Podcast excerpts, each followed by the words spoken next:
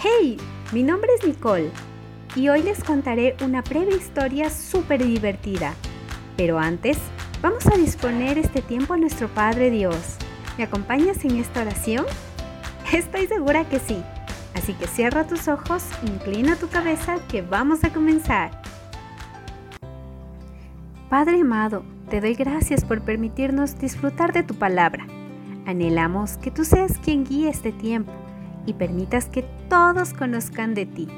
Te amamos y te damos gracias por lo bueno que eres con todos nosotros. En tu santo nombre, amén. ¿Están listos para la historia de hoy? Mmm, los noto con pereza, ¿ah? Vamos a desperezarnos para disfrutar de esta historia, ¿de acuerdo? La historia de hoy se titula La ira de Jesús en el templo y lo puedes encontrar en tu Biblia en el libro de Mateo capítulo 21, Marcos capítulo 11, Lucas capítulo 19 y Juan capítulo 2.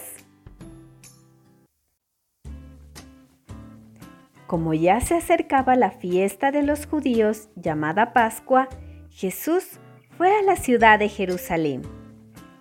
Allí, en el templo, encontró algunos hombres vendiendo bueyes, ovejas y palomas. Otros estaban sentados en sus mesas, cambiando monedas extranjeras por monedas judías. Al ver esto, Jesús se enfureció, tomó unas cuerdas e hizo un látigo con ellas y echó a todos fuera del templo junto con sus ovejas y bueyes. También arrojó al piso las monedas de los que cambiaban dinero y volcó sus mesas. Y a los que vendían palomas les ordenó que se retiraran. Dios dice en la Biblia, mi casa será llamada casa de oración. Pero ustedes, ustedes la han convertido en una cueva de ladrones. Al ver esto, los discípulos recordaron el pasaje de la Biblia que dice, El amor que siento por tu templo me quema como un fuego. Luego, los jefes de los judíos le preguntaron a Jesús,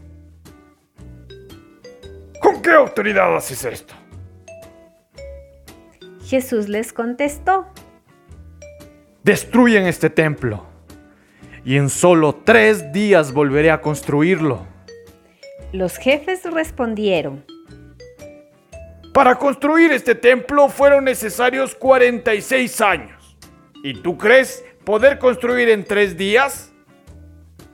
Pero Jesús estaba hablando de su propio cuerpo.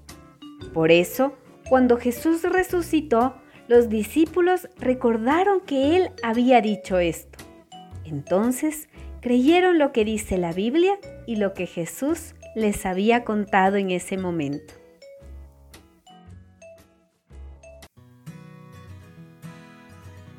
¡Wow! ¡Qué tiempo tan edificante hemos compartido! Que tengan dulces sueños y que los angelitos los abriguen en esta noche. Los espero en la próxima historia. ¡Hasta pronto!